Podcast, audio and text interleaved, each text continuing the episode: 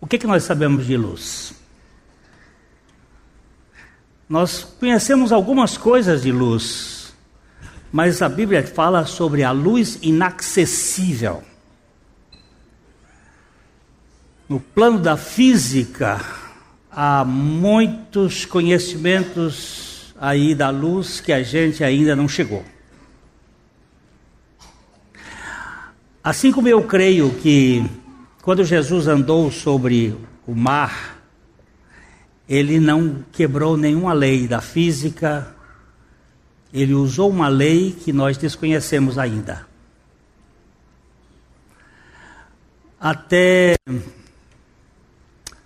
Quando é que começou o rádio? As ondas artesianas, quando é que elas começaram? Alguém sabe? Quando é que começou o telefone? Diz que Grambel foi o primeiro a. Quando é que começou o telefone? Quando dois meninos pegaram dois vidrinhos e puseram no. fizeram um furo e puseram uma linha e começaram a falar e botaram no ouvido. Isso começou o telefone, mas ninguém sabia como funcionava. Primeiro foi com fio, depois quando é que começou o telefone celular?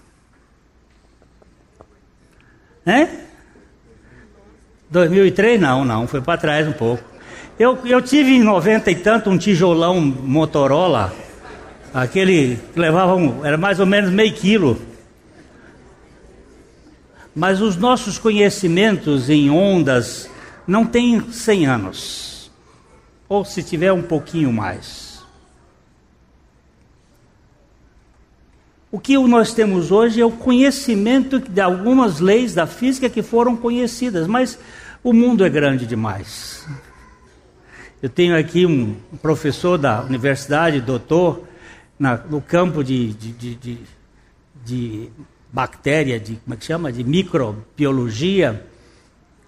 Se perguntar para ele o que, que ele sabe, ele vai dizer assim, um tantinho assim, de um conhecimento que é ainda um tantinho assim de uma realidade que a gente nem sabe bem o que, que é. Então, Jesus não quebrou nenhuma lei da física, mas ele é luz, luz inacessível. Outra palavra que a Bíblia fala que Deus é, que Deus é espírito. Você sabe alguma coisa sobre espírito? Eu vejo eu vejo falar que espírito não ocupa lugar no espaço, não tem cor, não tem forma, não, não, não tem som. O que, que é o espírito? É uma realidade que transcende. Eu não sei explicar. Mas a Bíblia diz que Deus é amor. Aí eu digo assim, mas eu sei o que é amor, você não sabe nada. Você pode saber alguma coisa de Eros. Eros é o amor no sentido da paixão, é o amor sensual. Todos nós temos necessidade disso porque somos animais, somos seres humanos. Amor Eros. Você pode saber alguma coisa de Storge, amor Amor de pai e filho, mãe e filho, amor de filho e pai, é um amor familiar. Hã? Neto, neto e avô. Né? Aliás, é história ao quadrado. Oh. Você pode saber alguma coisa de filia, de amizade, de amor, relacionamento. Mas nós não sabemos nada de que é ágape. Nós não temos nenhuma noção do que é o amor ágape. É, é uma coisa que transcende, que, que ultrapassa.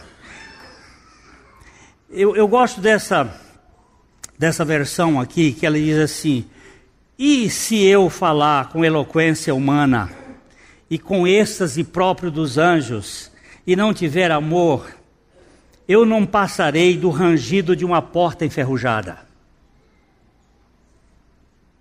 De vez em quando eu tenho que colocar WD numas portas lá em casa. Porque ela está aqui. Então você vai lá e joga um pouco de WD para apagar. Ele diz aqui: se eu falar com a eloquência dos, humana e com o próprio êxtase dos anjos, se eu tiver a cultura mais elevada dos homens e a dos anjos, se eu não tiver amor, mas que amor é esse que ele está falando aqui? É esse que eu troco com você? Eu estava ah, olhando que aí existem outras palavras gregas. Pragna é uma palavra para amor de casado, casados velhos. Porque o casamento, quando, quando passa um tempo, ele perde muito de eros, pode desenvolver em filia, mas os gregos antigos diziam que ele tinha um pragma, um amor que seria pragmático, um amor que, de respeito aprendido na história. Não é de, de ludos, não é o amor lúdico de criança que brinca, é o amor pragma, que cria vínculos de respeito. Mas não é nem isto, aqui é um negócio esquisito. É uma coisa que transcende, que nós não produzimos é derramado em nosso coração pelo Espírito Santo. E é derramado abundantemente. A palavra derramado no, no grego dá uma ideia de deixar sair pela culatra, deixar sair por tudo quanto é canto. Lá no grupo de homens, nós fizemos uma, uma demonstração.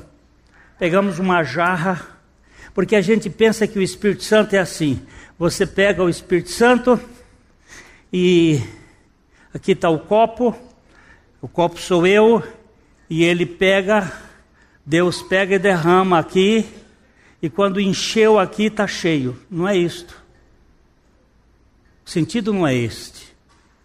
O sentido é pegar este copo e enfiar dentro da jarra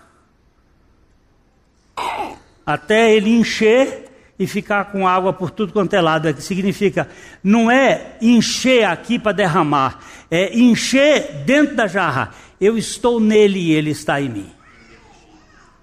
A plenitude dele fica. Não fica lugar, não fica espaço. Nós temos a plenitude dele. Aí o amor é manifesto. E ele está dizendo: se eu pregar a palavra de Deus com poder, com revelação, revelando todos os mistérios e deixando tudo bem claro, como o dia, e se eu tiver uma fé capaz de transportar montanha, dizer à montanha: pula daqui para lá, e ela pular, se eu não tiver amor, nada disso serei. Isso não vale nada. Depois ele vai dizer: se eu der tudo que eu tenho aos pobres, o maior filantropia, e depois eu posso até ser queimado como Marte, se eu não tiver amor, eu cheguei a lugar nenhum. Assim não importa o que eu diga, nem o que eu creia, nem o que eu faço. Se eu não tiver amor, eu estou falido.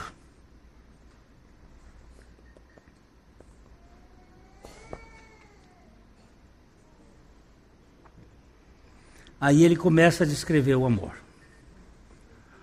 O amor não desiste. Não desiste de quem? Do ser amado. Hoje nós temos assim um amor de casamento que é é bom enquanto dura. Não é, meu amor? Ela está olhando para mim porque eu estou falando para ela do coração dela. Eu sei como ela sofreu. É bom enquanto dura. Mas não é, o amor de Deus não é isso, não.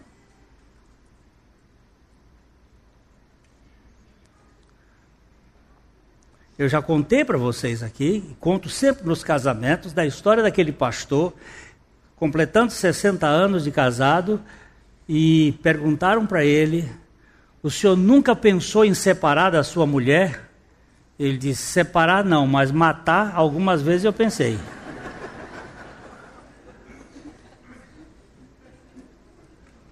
Talvez aí venha o pragma, o amadurecimento. E aqui ele está dizendo: o amor não desiste. O amor não se preocupa mais com o outro. O amor se preocupa mais com os outros do que consigo mesmo. Perguntar para dona Elaine, você se. Ó, oh, agora hoje começa aqui. É o fim de uma temporada de pregação. Agora a pregação vai ser assim, perguntando. É, você ama mais ao Braulio do que a você? Nem sempre. Você quer o Braulio aos seus pés. Aí, ó, viu? E aí, se o cara não ficar ali, ele é. É assim que você educou a Isabela, não foi? Para o Caio ser assim, né, Caio? Agora, assunto e família. Agora, gente, ele está dizendo aqui que o amor se preocupa mais com os outros do que consigo mesmo. E eu não tenho isso.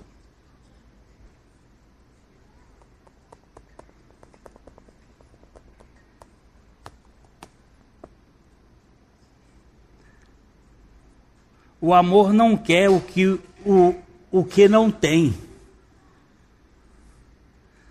Você tem inveja? Seja honesto. A procura não ter. Já começou, já começou lutando ele, já lutando com a gente. Eu também procuro, mas eu vejo a bicha entrando. Isto aí! Porque a nossa alma precisa levar o morrer de Jesus diariamente. Eu tenho que ir para a cruz, porque a inveja, ela está na natureza caída.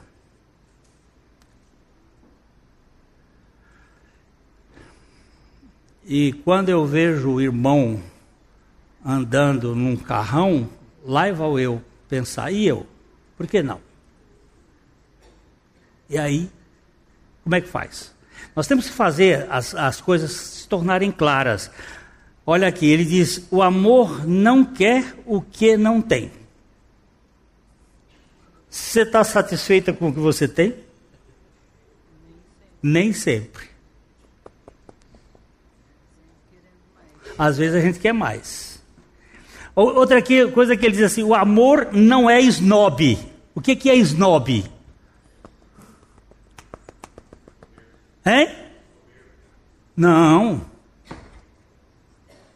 Não é, pode ser soberbo, snob pode ser, mas o que é snob? Snob é uma palavra latina que fala de uma pessoa que não é nobre, que não faz parte da nobreza, mas ele quer ser como nobre, é, ex nobilitatis.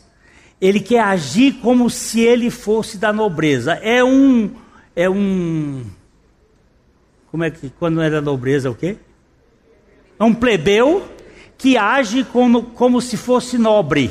Aí ele fica na, na, minha terra, antigamente, dizia que ele queria ser as cuecas do Getúlio. Getúlio Vargas era o presidente da República e ele queria ser pelo menos as cuecas do Getúlio. O sujeito que, que quer ser. O amor não é snob. Presta atenção no Deus que se encarna e fica de cócoras. Presta atenção neste Deus de carne e osso sangue acocorado, lavando o pé do inimigo dele que ia traí-lo. Porque Jesus lavou os pés de Judas. Isso não, isso não cabe na nossa cabeça. E depois ele vai dizer: o amor não tem a mente soberba, não se impõe sobre os outros, não age na base do Eu primeiro, você depois.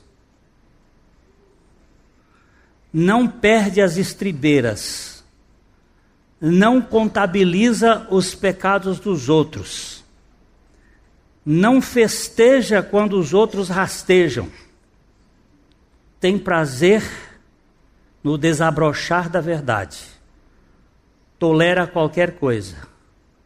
Confia sempre em Deus sempre procura o melhor, nunca olha para trás, mas prossegue até o fim. O amor não acaba, não morre. Olha, acharam a versãozinha? A palavra inspirada um dia será esquecida. A oração em línguas vai passar o entendimento alcançará seu limite. Nós conhecemos apenas parte da verdade. E o que dizemos a respeito de Deus sempre é incompleto. Mas quando o que é completo chegar, tudo que é incompleto em nós deixará de existir. Quando eu era um bebê, quando eu era bebê no colo da minha mãe, eu balbuciava como qualquer bebê. Depois que cresci, deixei para sempre as coisas de bebê. Hoje, não vemos as coisas com clareza. Estamos como que num nevoeiro, enxergando com dificuldade por entre a neblina. Mas isso não vai durar muito o tempo vai melhorar e o sol vai aparecer. Então veremos tudo tão claramente quanto Deus nos vê, conhecendo-o diretamente assim como ele nos conhece. Mas, por enquanto, até chegar à perfeição, temos três coisas que nos guiam até a consumação de tudo: confiança firme em Deus, esperança inabalável e amor extravagante. E o melhor desses três é o amor. Fé e confiança nós vamos ter só aqui na terra.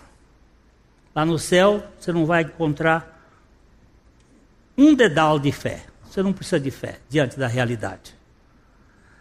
Esperança também, mas gente, como é que eu vou ter agora? este amor. E eu termino esse, essas palavras hoje, de fim de ano, um dos poemas que eu gosto muito. É um poema de George Herbert. George Herbert eh, foi um pastor, poeta e político, PPP. Na Inglaterra, ele viveu dos anos 1593 a 1633, 40 anos. Morreu no ano da febre negra na Inglaterra. Antes dele morrer, ele disse para um amigo: Eu tenho uns, uns poemazinhos de pé quebrado. Se você achar que eles merecem ser publicados depois da minha morte, vocês publicam. E depois que ele morreu, esse amigo dele publicou alguns poemas de George Herbert. Essa é uma tradução, no inglês ele é considerado uma obra-prima. A Simone Weisel, uma escritora judia, quando ela leu esse poema, ela disse: Eu vi Jesus Cristo encarnado foi quando ela teve a conversão dela. E, ela, e o poema é muito simples aqui, uma tradução não fica tão. Mas ele diz assim: O amor me acolheu, mas minha alma retrocedeu, culpada de pó e pecado. Mas, claro evidente, o amor, vendo-me hesitar desde o primeiro passo, aproximou-se de mim com doçura, perguntando-me: se alguma coisa me faltava. Sim, ser um convidado, respondi, digno de estar aqui. O amor disse: Tu és o meu convidado. Eu, mal, ingrato, oh meu amado, não posso olhar para ti. O amor se aproximou, se, o amor me tomou pela mão e sorrindo respondeu: Quem fez esses olhos, senão eu? É verdade, Senhor, mas eu os manchei, que a minha vergonha vá para onde merece. E não sabes, disse o amor, quem foi que assumiu a crítica sobre si? Meu amado, agora te servirei. Não, é necessário que te sentes, disse o amor, e saboreis minha comida. Então sentei-me e comi. Rapidinho. Nós fomos acolhidos por um amor lá antes que houvesse luz. Amor antigo. Antes da criação. Mas eu, por causa do meu pecado, eu fujo deste amor. Eu não quero. Porém, o amor se aproximou e Cristo desceu a esse mundo por amor, por amor, por amor. Não foi por culpa de ter criado a humanidade, foi por amor. E ele se aproxima e me toma pelas mãos, mas eu não o quero. Por que eu não quero? Porque eu sou soberbo, porque eu sou arrogante, porque eu me basto a mim mesmo a minha alma é obesa. Eu quero ser um convidado digno de estar aqui. E o amor diz: Pois bem, você é meu convidado. Agora eu me sinto culpado porque o amor me aceitou incondicionalmente e eu me sinto culpado e digo: Eu, meu amado, eu, eu, me, eu que te envergonhei, que a minha vergonha vá para onde eu mereça. E o amor diz assim: Você não sabe que fui eu que carreguei seus pecados lá na cruz? Que aqueles pecados com os quais eu fui morto, porque o salário do pecado é a morte, eram os teus? Eu os levei sobre mim para libertar você? Aí então eu vou dizer: Ah, então agora eu vou te servir. Ele diz: Não, não, não, peraí, peraí.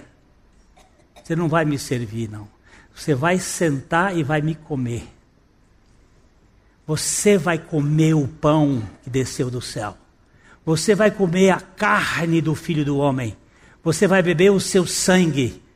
Você vai se nutrir do Deus que se encarnou, porque é dele que vem toda a força.